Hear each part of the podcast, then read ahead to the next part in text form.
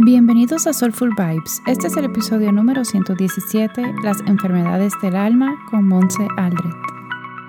Yo soy Selma y en este espacio descubrimos soluciones que nos ayudan a vivir de forma más holística. Invitamos amigos, expertos y personas que nos inspiran a que nos ayuden y nos brinden herramientas para llevar una vida soulful.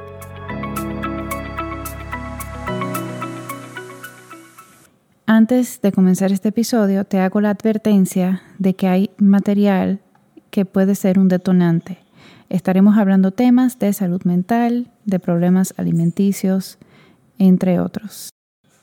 En la descripción puedes encontrar los teléfonos de asistencia de salud mental de República Dominicana y de Panamá.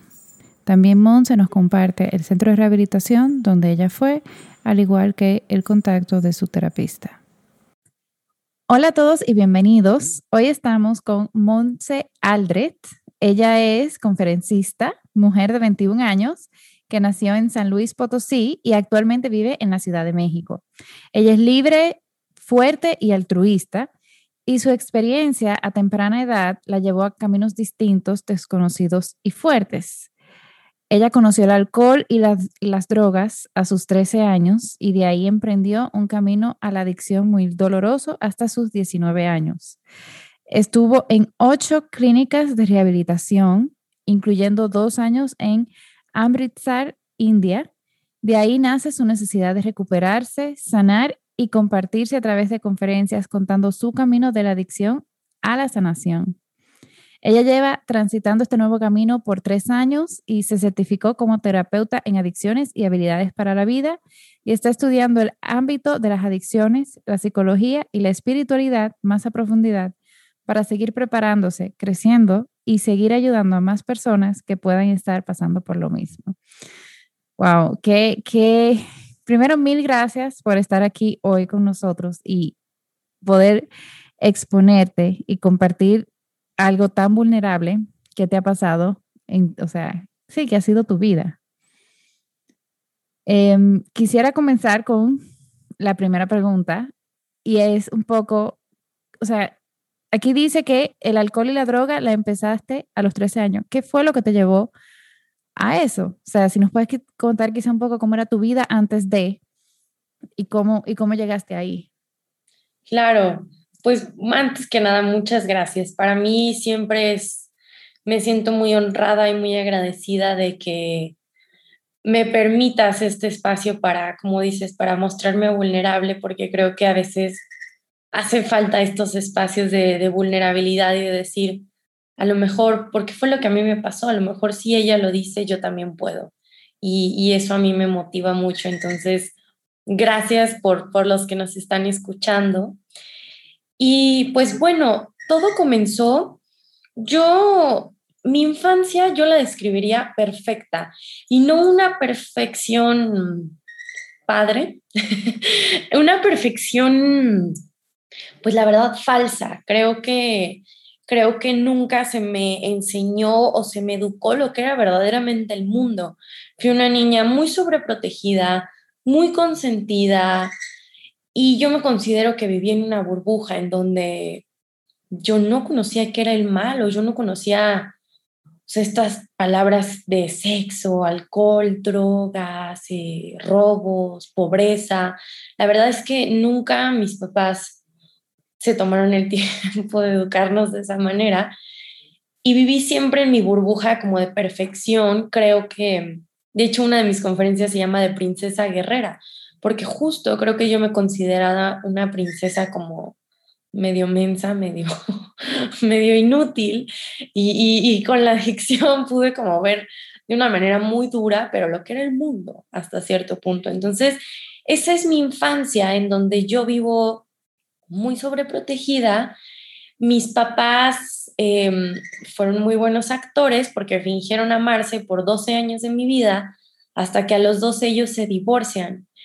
Para mí fue un shock porque en verdad nunca los escuchamos pelear. Digo escuchamos porque tengo una hermana de, de 18 años. Este, nunca los escuchamos pelear, nunca los vimos mal. Yo nunca vi como que mi papá estuviera como lejos de mi mamá o mi mamá que hablara mal de mi papá. La verdad es que pues sí, fue todo como muy falso, pero lo hicieron muy bien. Y de la nada, bueno, no de la nada, para nosotros sí de la nada se divorcian. Yo siempre fui muy apegada a mi papá, mi hermana fue muy apegada a mi mamá y a mí me dolió mucho que se fuera mi papá. Prácticamente yo sentía que mi papá se estaba divorciando de mí, que mi mamá me estaba quitando a mi papá. Y aparte le preguntábamos que por qué se divorciaron y mi mamá nos decía que porque mi papá no recogía la ropa.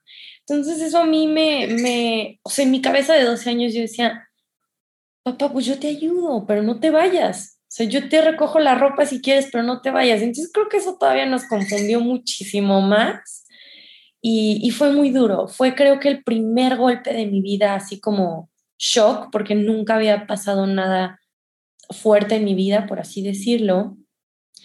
Y por ende, yo iba en un colegio católico eh, de puras mujeres, de monjas y todo.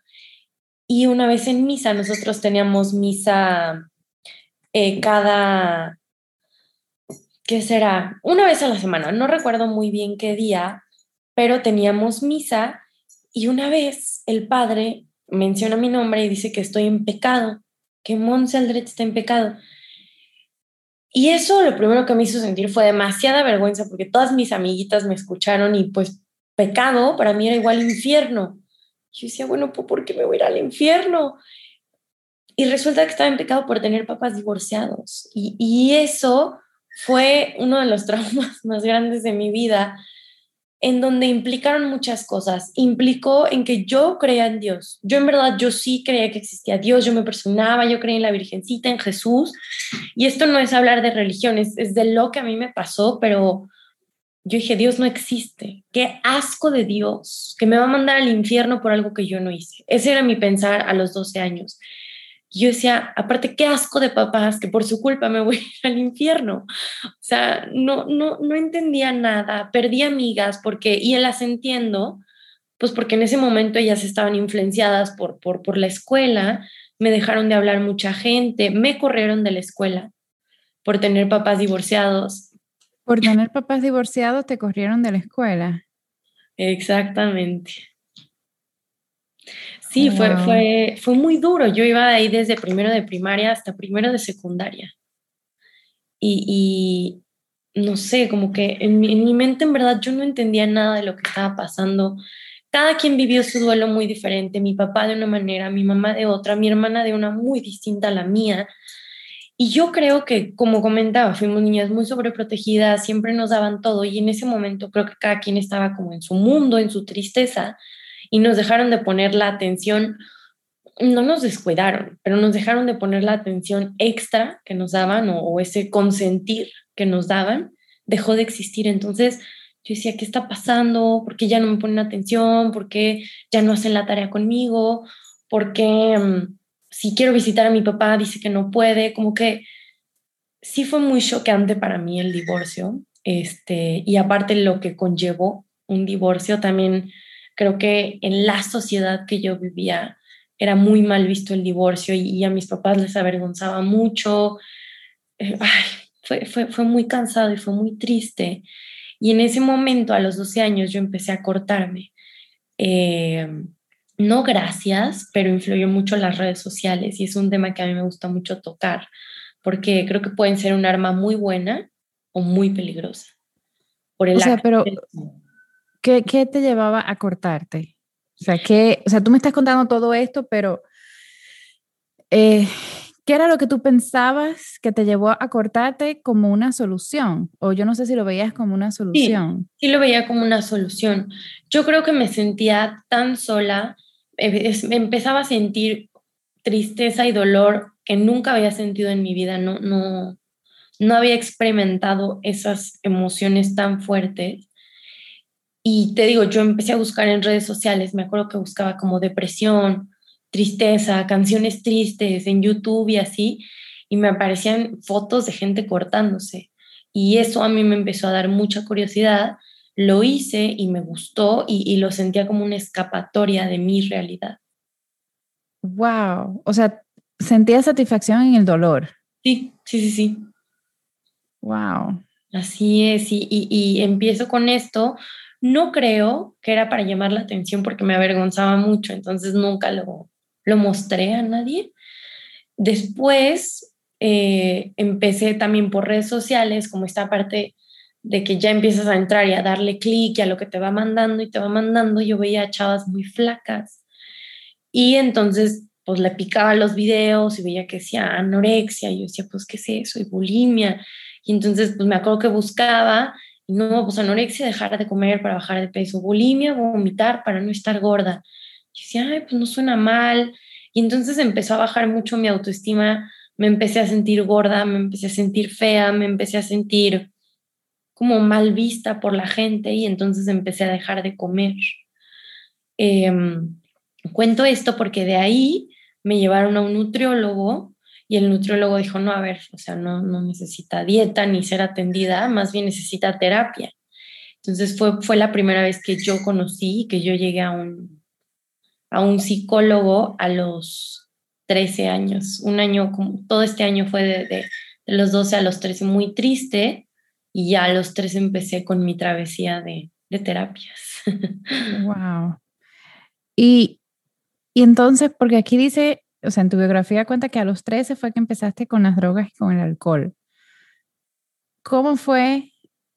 O sea, ¿qué fue lo que te llevó a eso y cómo tú tuviste acceso a eso también? O sea, ¿fue también con influencia de Instagram, de las redes, bueno, digo Instagram, redes sociales, o eh, por algún, los amigos o algo así? Um, el alcohol yo lo probé a los 13 años y el cigarro. Y el alcohol y el cigarro sí fue por amigos, no, no, no fue nada a través de redes sociales. Eh, me acuerdo que me lo ofrecieron una vez, que si yo ya había tomado, y yo dije que no. Y, ay, pues tómate una cuba, o no me acuerdo qué fue. Acepté, la verdad, sin pensarlo, porque pues yo yo veía que la gente, o mi idea era que el alcohol como que te, te divertía y te relajaba y bailabas. No pensé en probarlo, no me dio miedo. También otra cosa importante es que creo yo, no, no quiero generalizar, pero creo que muchas veces y en la cultura mexicana, el tema de las adicciones y la sexualidad es un tabú aún. Y se habla muy poco y hay muy poca información y nada más en la escuela te dicen, di no a las drogas. y ya. Y, y, y, cuándo te va a bajar y, cómo se tienen relaciones y punto. o sea, no te dan más información y, y de drogas igual, como que no, pues el alcohol es malo, las drogas te hacen daño al cerebro. Y ya. Y, creo que mis papás tampoco nunca me, tuvimos una plática acerca de, estos temas. Entonces, para mí, creo que fue mucho la curiosidad de, de verlos a ellos, porque ellos ya estaban tomando, me acuerdo, y de decir, pues se ve padre, y, lo probé. Eso sí tengo muy claro mi recuerdo y es algo que he trabajado mucho en mi terapia, en mi proceso, es que la primera vez que yo probé el alcohol no me gustó el sabor, me queda muy claro y nunca me gustó el sabor, me gustó el efecto, siempre, siempre, siempre, siempre y eso lo detecté en mi última clínica, en darme cuenta que, que lo que yo buscaba era el efecto, no disfrutar una copita o, o el momento, era el efecto que me daba el alcohol. Y en ese momento, pues como cuento, estaba yo muy triste, con baja autoestima. Yo me acuerdo que cuando tomé un chavo se me acercó, me acuerdo que me puse a bailar, me acuerdo que me subí arriba de la mesa, me acuerdo de esa mesa perfecto. Y, y al día siguiente no me dio cruda, no me sentí mal. Y me acordaba de todo lo que había pasado y dije, wow, o sea, ¿dónde estabas, alcohol? Como que me, me sentí muy liberada, y muy feliz que tenía ya como un año de no sentirme feliz. Y, y eso fue lo que creo yo que me atrapó. Eh, así empezó mi, mi, mi, travesía en el alcohol, el cigarro en una de las fiestas también lo probé y la verdad me gustó mucho. Eh, el cigarro y yo tenemos una relación complicada aún hasta la fecha, pero, sí también lo probé y me sentía, creo que una parte de que, que los adolescentes pueden entenderme, y, o, todos, de decir, como que me sentía perteneciente al, al, grupo, me sentía cool, me sentía la niña, aunque me dijeran que agrandada y que loca y no sé qué, yo decía, yo tengo 13 años y fumo, y me sentía con mi autoestima, wow, y, y, y ahora yo me pregunto, ¿Por qué el alcohol, el cigarro y las drogas te hacen sentir cool? ¿De dónde viene o qué cultura tenemos que eso es cool? porque eso es cool. Sí. bueno, ya el, cigarrillo ha empezado a cambiar un poco. Sí, sí, ya iba. Socialmente hablando, ha cambiado, pero todavía el alcohol no, ni, bueno, y las drogas. Creo que depende cuál droga. Sí. sí, exacto, depende cuál droga, porque por ejemplo la marihuana sí está, o sea, está como muy popular y que todo el mundo y que no sé qué más, pero eh, están las otras como heroína, el crack, que son ya más avanzadas. Sí, sí, sí. ¿Cuáles de esas, o sea, después del alcohol, cigarro, drogas? Sí, después duré así de los 13 a los 15 años con alcohol y cigarro. Me gustaría comentar algo que, que creo que es importante y también siempre me he sentido después de este proceso de sanación con la responsabilidad de contar, que, que es, es, fuerte, pero a los 14 años yo fui a una fiesta y lo comento porque siempre a mí se me educó o creo que en, nuestra, en la sociedad que yo vivía era como, si tienes dinero, si vas a la mejor escuela, si traes la mejor ropa, si te juntas con el hijo de tal persona, es un ambiente seguro, es un ambiente ¿cómo se puede? Pues sí, o sea, mi papá y, y, en donde yo me movía, así era, como que tienes que estar en tal escuela y si tienes tal estatus, pues ya tienes tu vida asegurada. Todas esas tonterías que luego dicen. Y, y, a mí me pasó mucho que yo a los 14 me empezaba a juntar con amigos que tenían tatuajes, con amigos que a lo mejor se vestían con el pantalón medio abajo, o cosas así. Mi papá, no, ¿cómo te juntas con esas personas que no sé qué? Y, satanizaba tanto la apariencia de la gente. Eh, lo cuento porque en el 2014, como les comento, en enero, yo fui a una fiesta, empezaba a tomar, era un, un campo de golf y hay casas, es como una privada. Y llega un amigo, me dijo, ay, vente, vámonos para acá, vamos a tomar juntos, que no sé qué. Y ese disque amigo me viola, abusó de mí. Y, eso fue muy fuerte para mí porque yo me doy cuenta que no es, o sea, en mí estaba muy marcado la apariencia, lo físico, como toda esta parte falsa o, social que vemos a veces. Y cuando a mí me sucede esto, a mí me afecta socialmente, me afecta pues físicamente, obviamente, emocionalmente, espiritualmente, la verdad fue, fue un evento muy, muy duro para mí el hecho de que pues mis papás no hayan decidido hacer nada en ese momento. Creo que fue como un parteaguas muy importante para yo irme todavía más para abajo, porque aparte me avergonzaba mucho hablarlo. O sea, yo iba a terapia, mis papás siempre desde que conté que yo empecé a tener anorexia, desde ahí no dejé de ir a terapia con distintas métodos y, cosas, pero siempre fui a terapia. Pero me sentía tan avergonzada que no, no, o tan traumada, no lo sé, que no podía hablarlo. Y a mí se me hace algo muy importante como hablar de estos temas, por eso menciono la sexualidad, porque creo que a veces da, da miedo o da pena hablar de estos temas y se me hace algo muy importante. 100% y, o sea, lamento mucho que te haya tocado pasar eso. O sea, no, no me lo imagino, no, no me imagino cómo se pudo haber sentido. Em, y, gracias por contarlo aquí. Em, o sea, ya... Ok. ¿Tú le llegaste a contar a tus padres, a tu psicólogo o a alguien sí, luego de ese evento? Sí, le conté a mi psicólogo y mis papás, no se los conté, pero ellos supieron, porque fue como un tema muy hablado en nuestra sociedad. Así como, y de hecho, a mí me duele todavía, yo, yo como comento, yo, yo soy de San Luis Potosí, pero ir para mí a San Luis es como tener esta etiqueta de la violada o la drogadicta o la que, la loca o la miles de palabras y es complicado, o sea, sí, sí es algo que se supo. Wow, qué duro. Entonces te tocó también tener que manejar ese tema reputacional. Exacto. Porque en, o sea, yo soy de República Dominicana, que es un país muy pequeño, que también todo lo que estás diciendo en República Dominicana, por lo menos en eh, como yo crecí, también era muy, muy validado.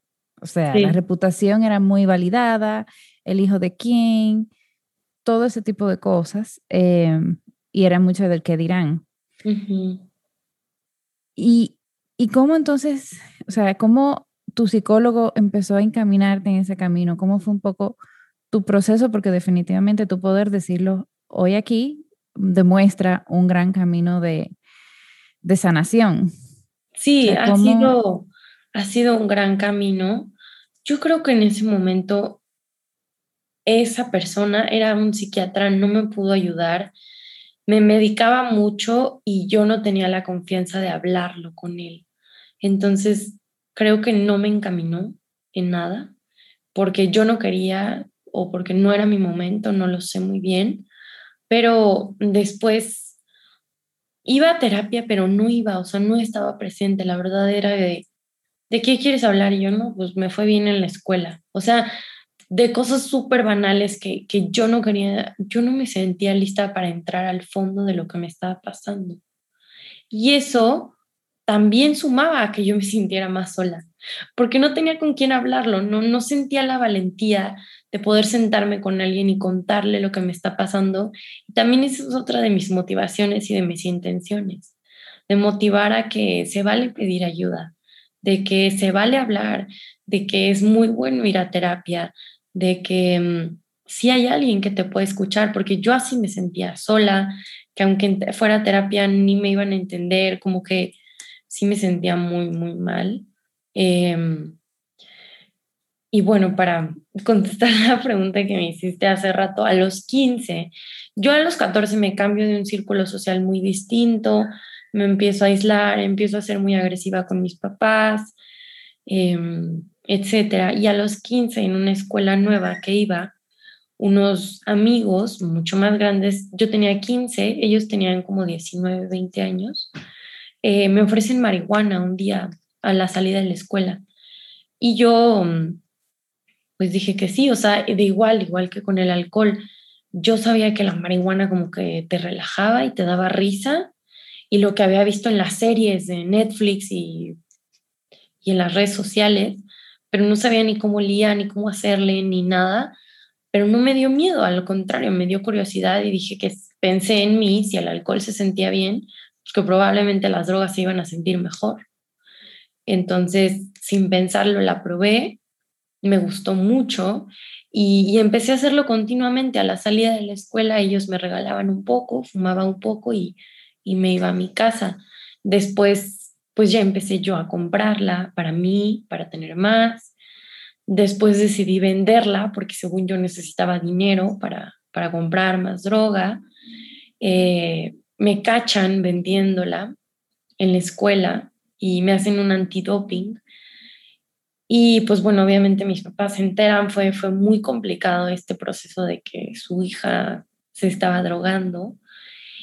Yo tuve una pelea muy fuerte con mi papá esa vez, donde él me golpeó, donde yo, la yo lo golpeé a él. Mi mamá decidió llevarme a una clínica de rehabilitación y ahí empieza mi, mi travesía de las ocho clínicas en las que estuve.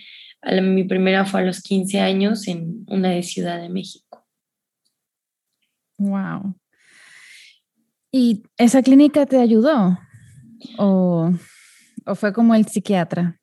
No, creo, creo que igual yo no quería.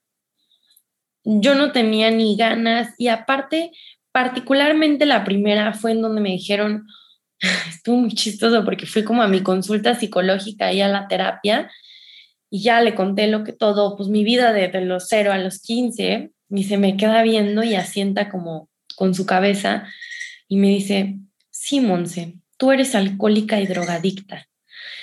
Y para mí escuchar esa palabra fue como, lo primero que se me vino a la mente, que es lo que platicábamos, justo para mí el alcohólico es el que está en la calle en la noche eh, con ropa sucia, temblando y pidiendo dinero para tomar. Y el drogadicto es el que se inyecta heroína y le cortan el brazo y se queda sin casa, sin familia y sin dinero y, se muere. o sea, era como, eso se me vino luego, luego a la mente. Y yo dije, yo, alcohólica y drogadicta, o sea, este, este señor está mal, está loco. Pero tu consumo del alcohol era tan frecuente o no tiene que ver con la frecuencia, sino la razón por la que uno lo hace. Creo yo que tiene más que ver, o sea, para definirte como adicto, muchos papás me preguntan, es que cómo sé o por qué se dicen adictos, en qué momento dices ya es adicto. Hay una, una cosa que estudiamos que es el uso, abuso y adicción. Una persona que usa el alcohol, pues se toma, se disfruta, dice que ya, ya, ya no quiere, ya está bien, se regresa a su casa. En el abuso ya empiezas a darte cuenta que a lo mejor ya no quieres, pero dices, bueno, otra, o que ya un día ya llegaste muy mal, o que ya, ya vomitaste, no una vez, porque pues, probablemente a cualquiera le puede pasar, ¿no? Que, que se le pasen las copas, no, no por eso eres alcohólica, pero sí ya empieza a haber un abuso, no necesariamente de, de, frecuencia, sino de la sustancia. ¿Y para qué la estás usando? La gente, pues usemos el término normal, eh, eh, toma y pues para socializar, porque sabe rico, para relajarse, para porque la gente, las demás están, los demás personas están tomando y lo disfrutan y les gusta. Y ya en el abuso, es donde, o aunque no estén tomando, tú necesitas tomar y ya empieza a haber esta necesidad o en tu cerebro ya empiezas a, a, pensarlo más de lo normal. Y también yo creo mucho que es cuando ya quieres escapar, que empieza a ver el abuso, que ya lo usas para escapar de una realidad, para decir, estoy harto de mi trabajo o estoy harta de la esposa, del esposo, déjame me echo unas copas. O sea, ahí ya no es algo normal, un uso, ya empieza a haber un abuso y ya una adicción es cuando ya no puedes parar. Cuando dices, creo que sí estoy teniendo un problema o creo que ayer tomé, pero hoy también, no importa, no importa. O ya empiezas a hacerlo entre semana o ya empiezas a hacerlo en el trabajo o en la escuela o enfrente de tus hijos. O sea, cuando ya empiezas a no poder parar. Esas son las tres etapas, uso, abuso y, y adicción. Wow. Y entonces, o sea, cuando ese, en esa clínica te dijeron eso.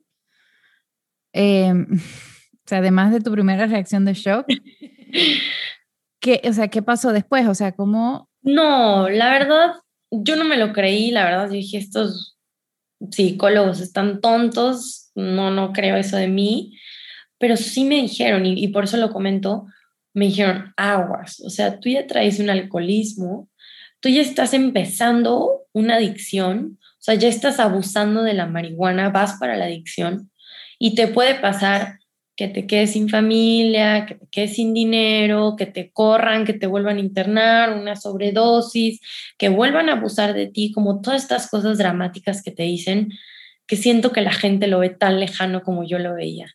Así como, no, eso le va a pasar al de la película. o sea, eso no, no, no, a mí no me pasa, eso no existe en mi vida, en mi círculo, en mi realidad y sí existe, o bueno, a mí en mi caso sí, sí se hizo realidad.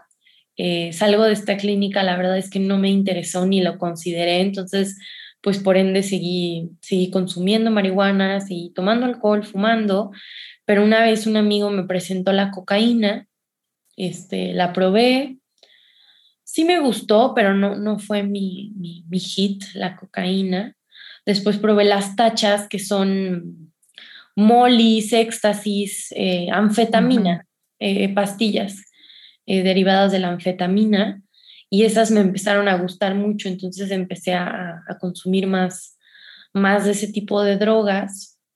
En el 2016, cuando yo tenía 16 años, me internan en tres clínicas de rehabilitación. En la, en la segunda, porque ya, ya llevaba la primera, en la segunda me escapo me encuentran, me meten a otra, no me sirve esa y de esa me mandan a la India. Digo, lo estoy haciendo resumido porque te digo que mi historia es un poco extensa. Claro. Pero sí, en 2016 yo pasé por, por tres clínicas de rehabilitación. Bueno, era mi cuarta ya, o sea, contando con la de Ciudad de México. Ahí lo que me surge las preguntas. O sea, tú viendo hacia atrás, ¿cuál tú crees que hubiera sido el apoyo que te hubiera gustado recibir? O vamos a decir, alguien que esté en tu posición, ¿cuál es el apoyo que tú crees que se necesita de repente para no haber tenido que pasar por todas esas clínicas y quizás poderlo haber detenido eh, con el alcohol y con la marihuana? No pasar a las anfetaminas, o sea,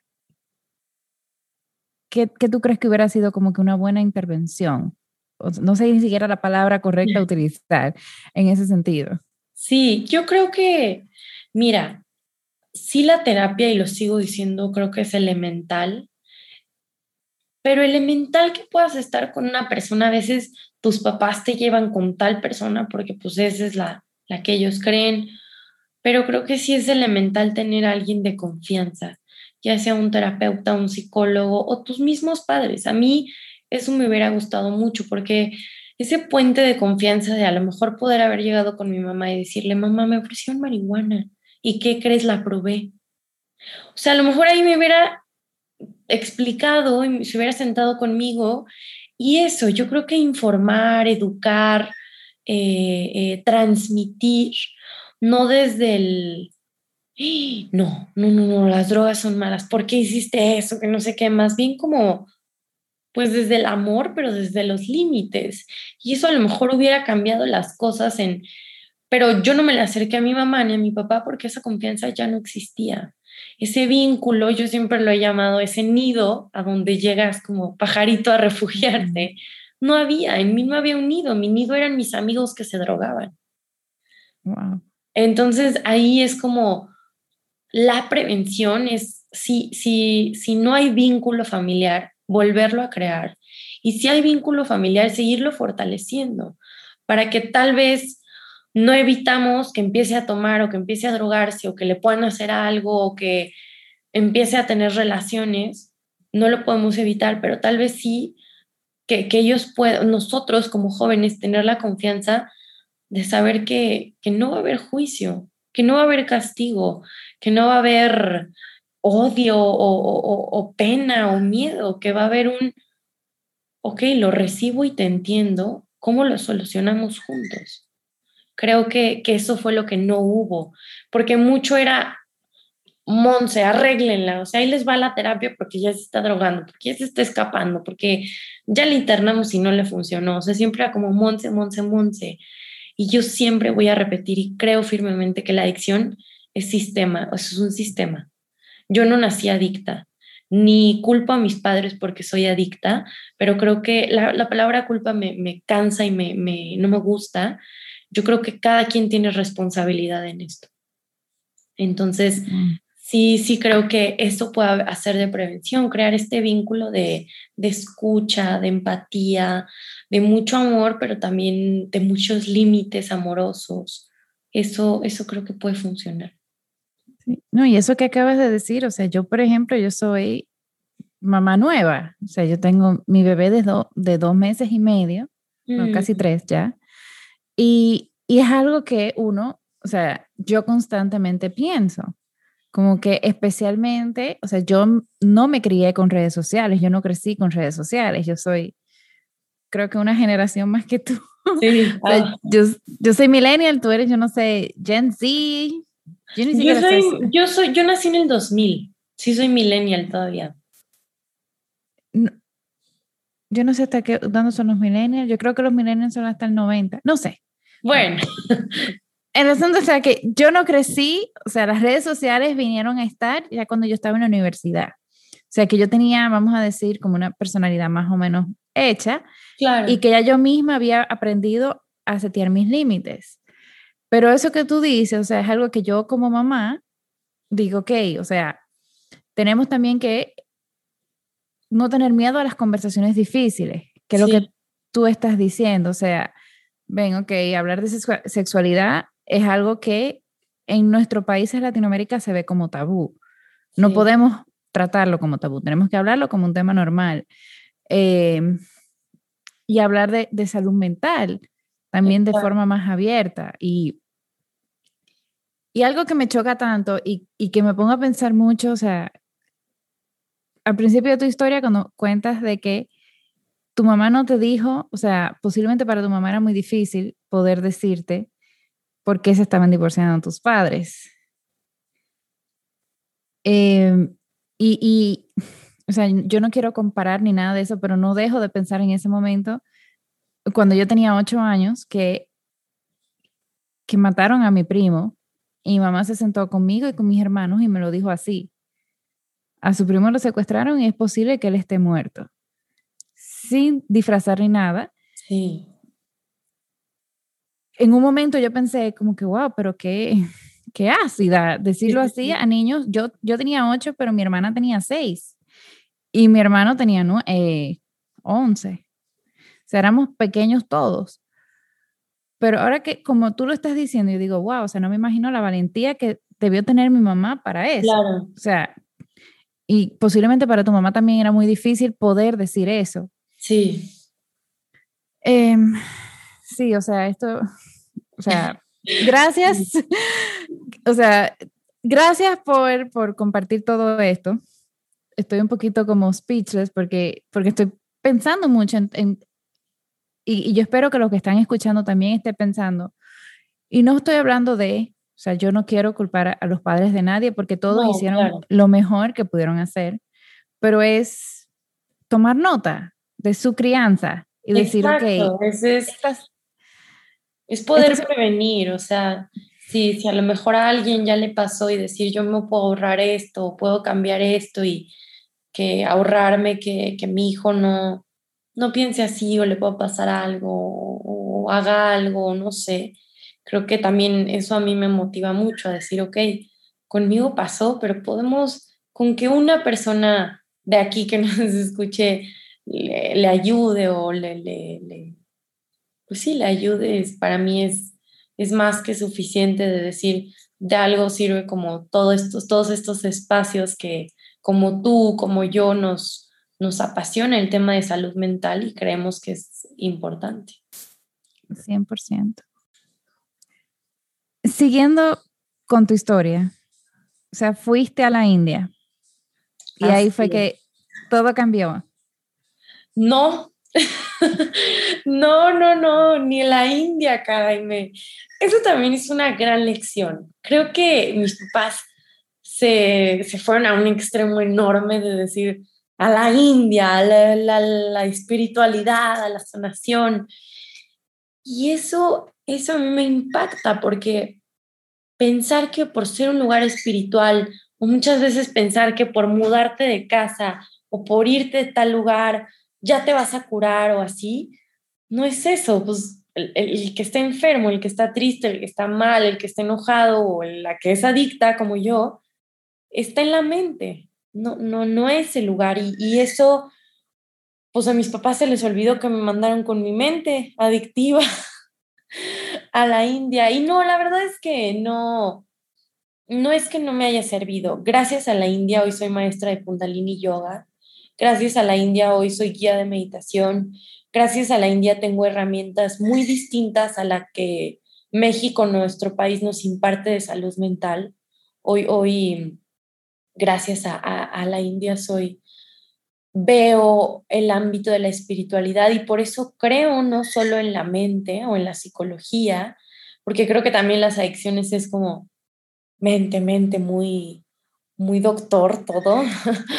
Y, creo que la espiritualidad tiene un gran, una gran parte de, en las adicciones. Y yo siempre he creído que es una enfermedad del alma, no es una enfermedad física, o, sino que el, el alma se enferma, el alma se va pudriendo con las drogas. Entonces, sí me ayudó para muchas cosas, no me ayudó para dejarme de drogar. Bueno, en ese, yo estuve un año viviendo en la India.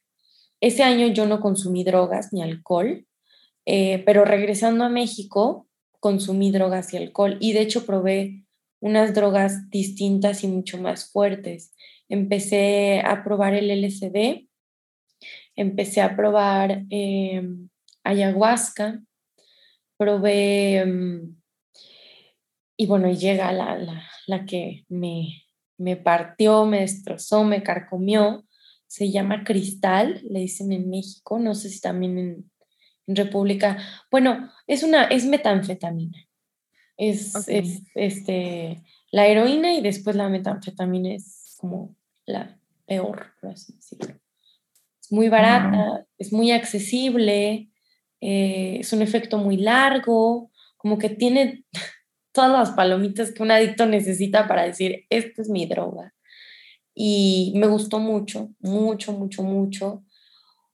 Y ahí fue en el momento en el que físicamente peor me vi. Yo sufría mucho de ansiedad, la mandíbula se me iba chueca, se, me, movía la mandíbula, mis dientes se maltrataron mucho, me salió un acné impresionante, yo, yo nunca he, he tenido acné y cuando me empecé a drogar, unos granos que impresionantes, mucho dolor de espalda, como que muchas cosas y ahí fue en el momento que yo dije, creo que sí soy adicta. o sea, creo que sí estoy medio enferma, creo que sí estoy medio mal. Ahí fue la primera vez que yo acepté ser alcohólica y drogadicta, cuando empecé a, consumir cristal. Y, fue muy duro para mí. La verdad es que el 2017 ha sido de mis peores años. Me pasaron cosas muy fuertes. Eh, empecé a consumir cristal. Me encerraron en una clínica muy fea donde pasé momentos muy feos. Em, resumido, terminé embarazada, no sabía de quién. Eh, el bebé se murió por tanta droga que tenía en mi cuerpo. Eh, sentía que había matado a alguien. Y después en noviembre del 2017, la esposa con la que se iba a casar mi papá, que es mi, mi angelito, mi, mi adita, mi brujita, que está en otro plano, Dani este, falleció de cáncer y para mí fue como, yo en la clínica que estaba, que era muy fea, estuve con gente que eran violadores, que eran secuestradores, muy feo, una, gente muy pesada, de vibración muy baja. Y yo decía, ¿cómo todos nosotros estamos vivos, estamos felices, estamos haciendo el mal al mundo? Y, y Dani, que era una persona como tan buena, se muere sea, me empezó como esta crisis de en qué se basa Dios para escoger a quién se lleva, o sea, ¿por qué no nos lleva a nosotros? Y como que me deprimió mucho, me dieron ganas de morirme. Híjole, fue, fue un año bien, bien, bien complicado para mí. Ya no quería ir a terapia, ya no quería saber nada de mis papás. Este, fue, fue muy feo ese año para mí.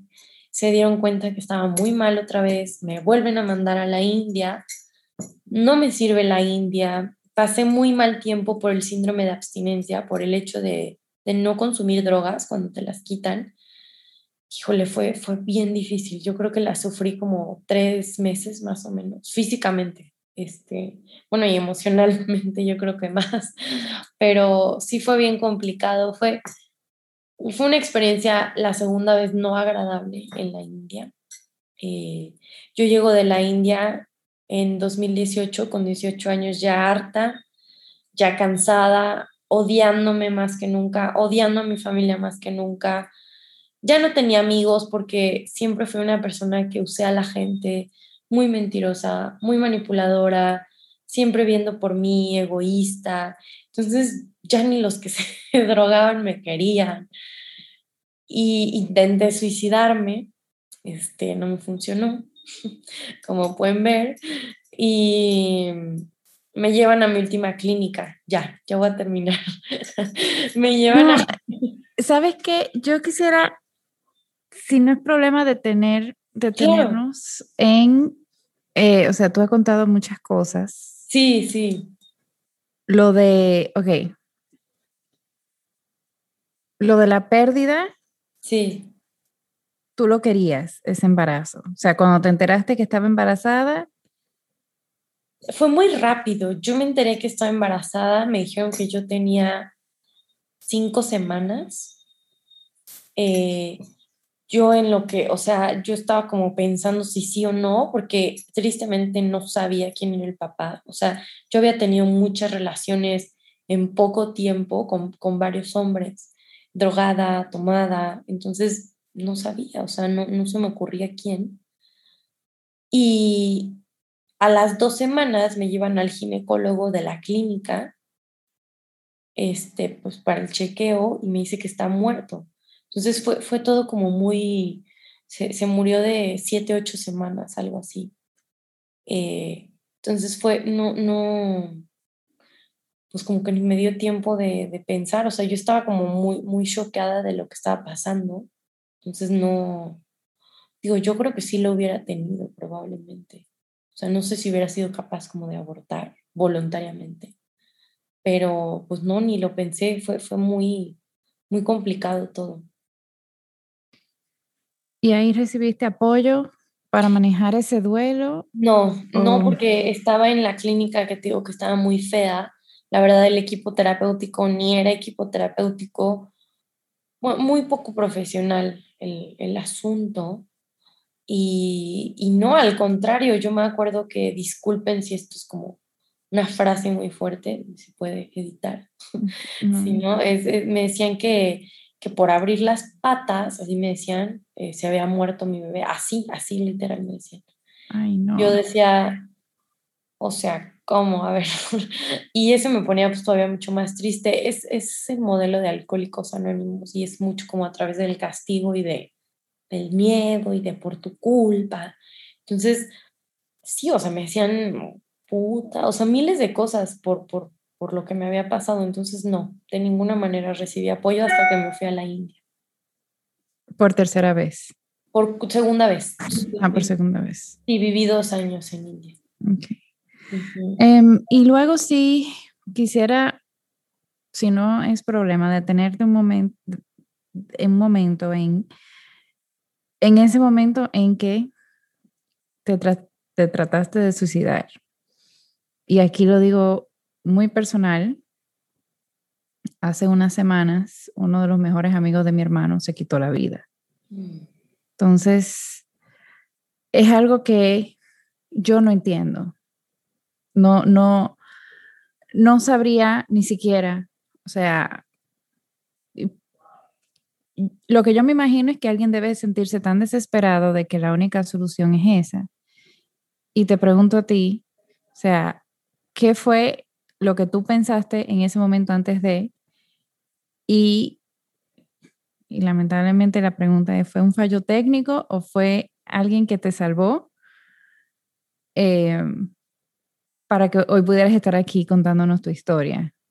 Sí, pues sí, eh, mira, yo creo que la razón, y lo he estudiado mucho, de hecho, tomé un curso hace poco de la prevención del suicidio, se llama auxilios psicológicos, yo estoy de acuerdo, lo tomé porque también quiero entender como la otra parte profesional de, este, de esta decisión tan fuerte.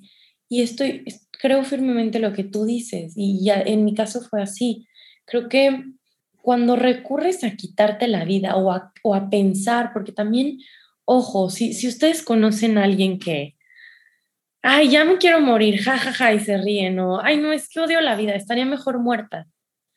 O sea, esas, esas alertas de ayuda, pero con broma, es súper importante, porque yo me acuerdo que muchas veces decía, no, es que obviamente la vida estaría mejor sin mí. Y mis amigos, jajaja, ja, ja, o sea, como que sí, y ni me pelaban. Y a lo mejor un momento en el de decir, estoy mal, o sea, el hecho, el simple hecho de pensar que ya no quieres existir es muy grave, o sea, es muy fuerte. Y, y y sí, cuando recurres a hacerlo al acto, creo que ya no hay otra alternativa, o sea, ya ni drogarte, ya ni perder, o sea, muchas formas de dañarte, la comida, este, excesos, adicciones, cuando ya ni eso es la solución, creo que es como un vacío muy grande y una autoestima muy baja y una depresión muy profunda y, situaciones con las que no estás pudiendo y no tienes con quién hablarlas. Creo que, creo que es eso lo que a mí me llevó al suicidio, bueno, a intentar suicidarme. Em, pues no sé cómo lo podrías considerar. Yo me tomé pastillas y, no, y, no, me mataron.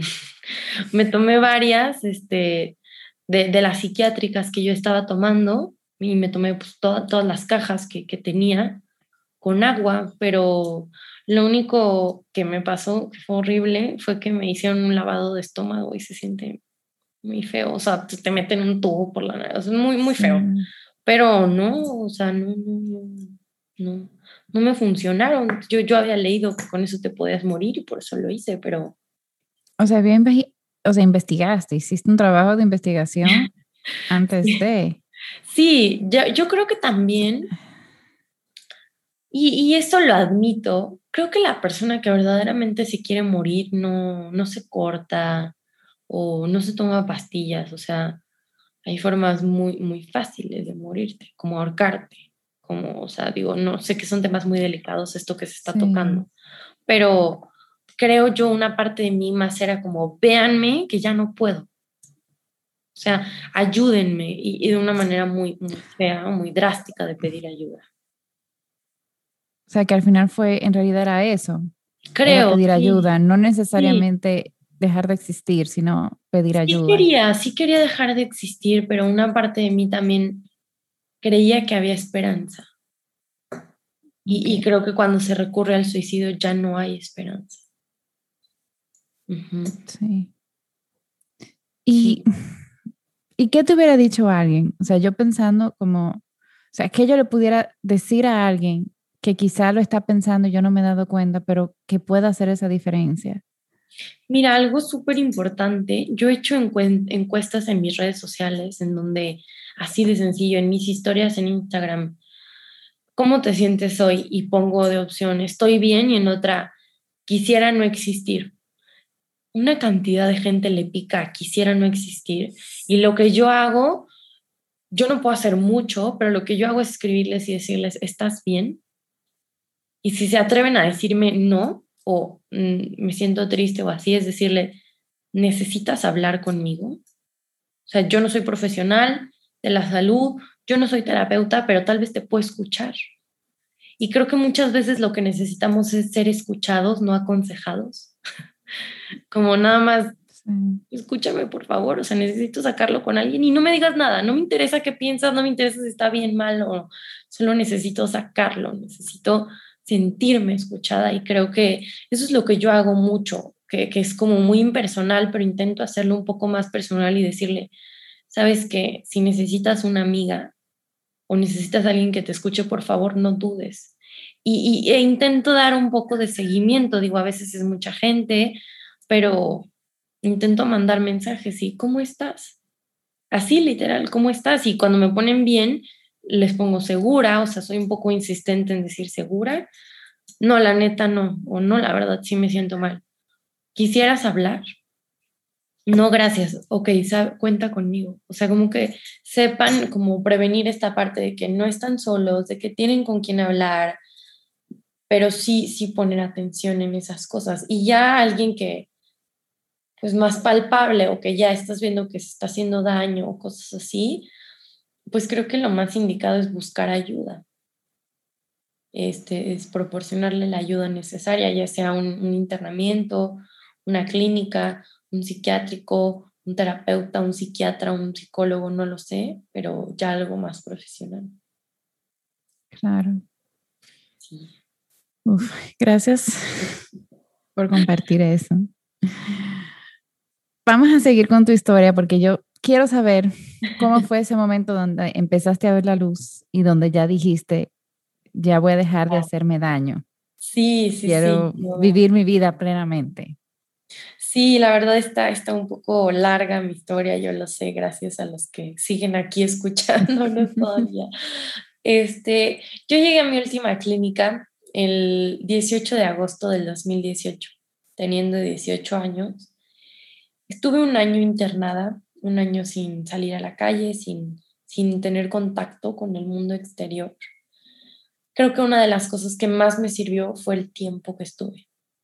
Sé que, que por eso la, la pandemia no me, no me, no me pega tanto.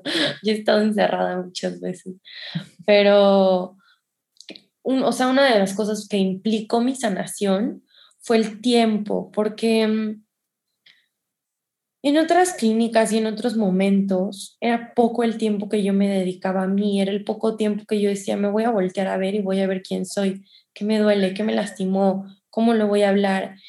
Y también creo que implica mucho valor la sanación. A veces creo que está muy romantizado el, ámate, sana, ve a terapia y puede sonar como tan romántico y tan fácil. Y para mí el proceso de sanación fue muy complicado, fue muy duro, porque también fue hacerme responsable, fue dejar de decir, es que por culpa de mis papás soy adicta. O sea, no, no, no, no, no fue así ni es así. Fue complicado. Eh, otra de las cosas que, que, me ayudó fue el centro en sí. Había estado distintos modelos, en distintos ámbitos o tratamientos, pero creo que firmemente fue el que, pues bueno, fue, fue el que me ayudó, el que me ayudó a sanar.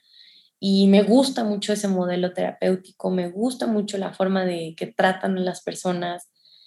Y, a mí me ayudaron a, a cambiar.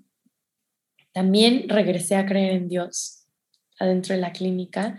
Eh, mi relación con Dios en la India fue distinta, era era espiritual y creía en los gurús de la religión que practicaba, pero hoy creo en Dios, no tengo una religión, solo sé que existe Dios, sé que está presente aquí, sé que Él me ayuda, sé que Él me cuida, sé que yo me pongo a hablar con Dios.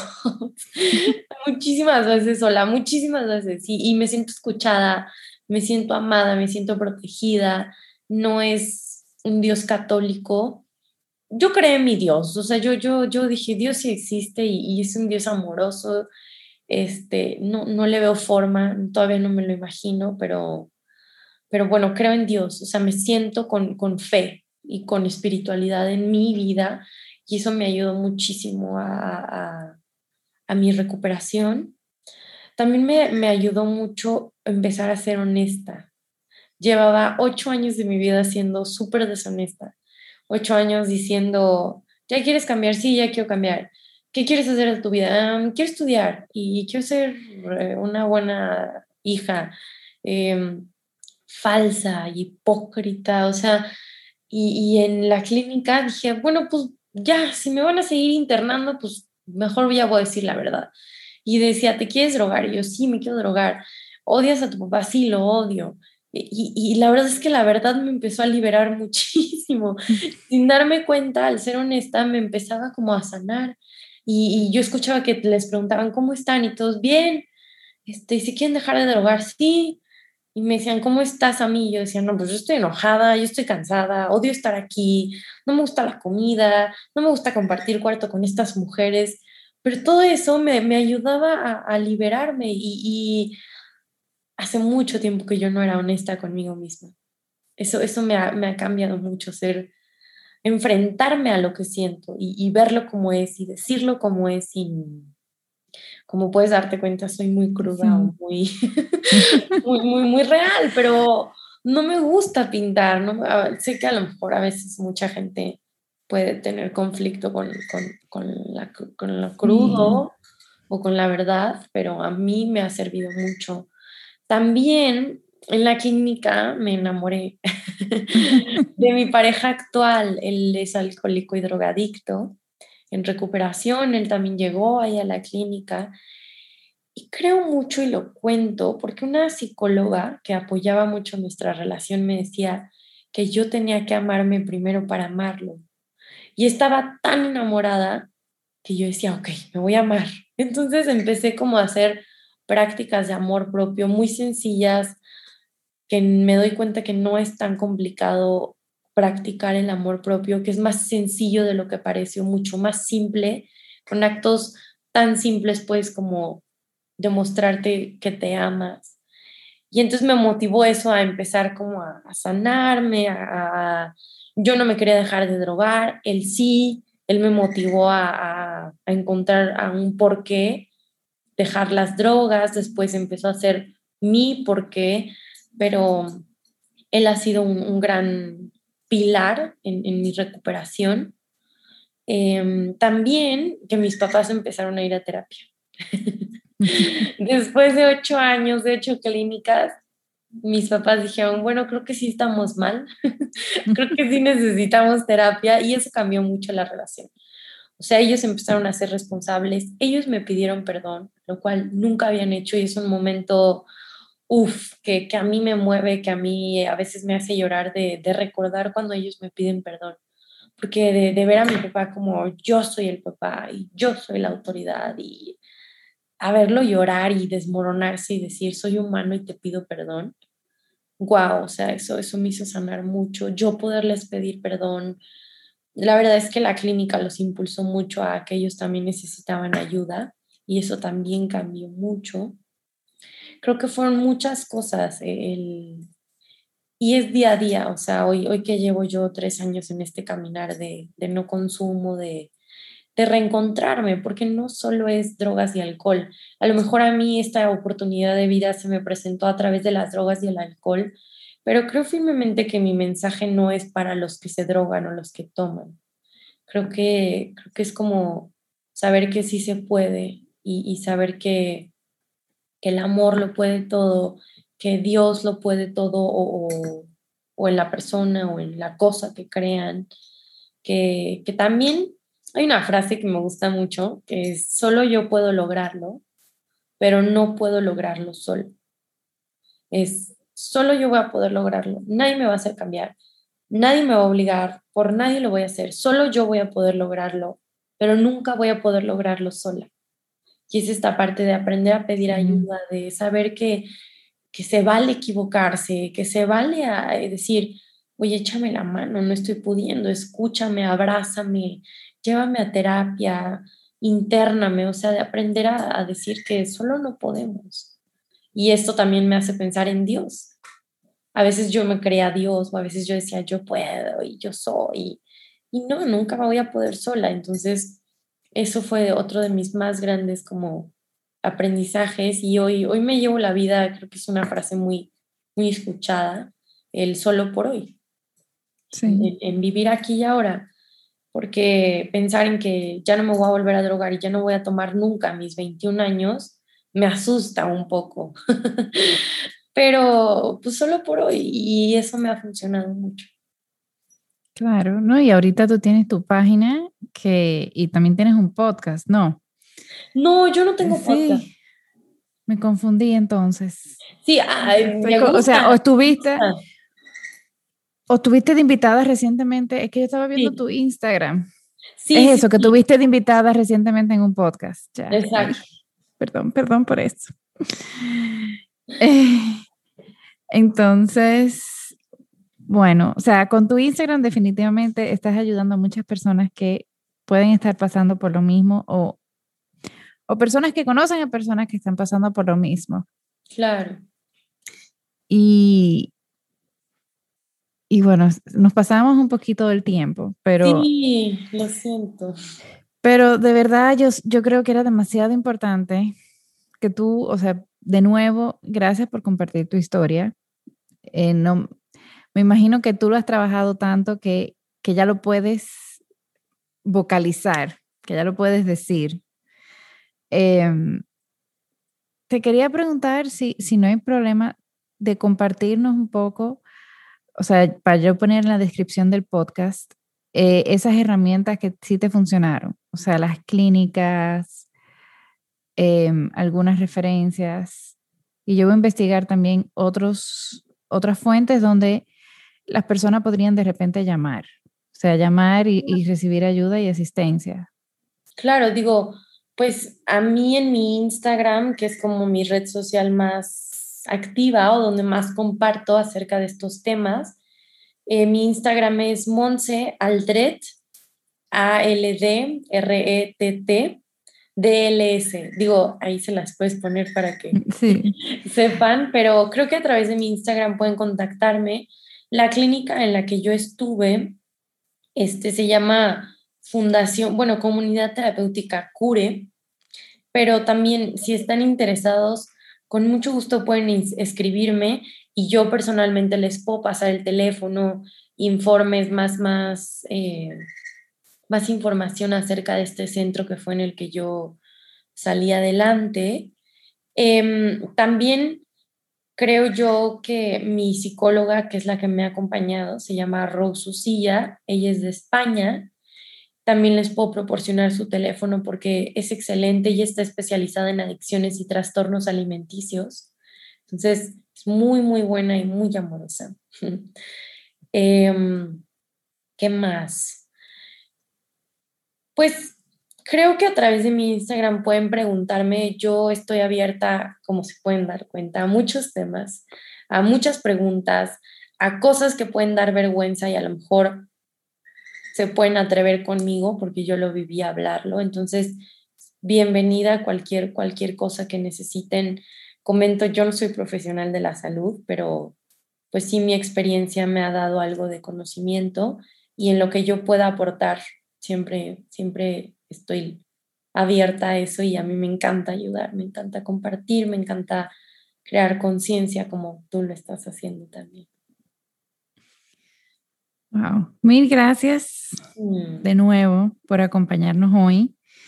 Em, todas esas eh, recursos que tú nos estás compartiendo, yo lo voy a poner en las notas también.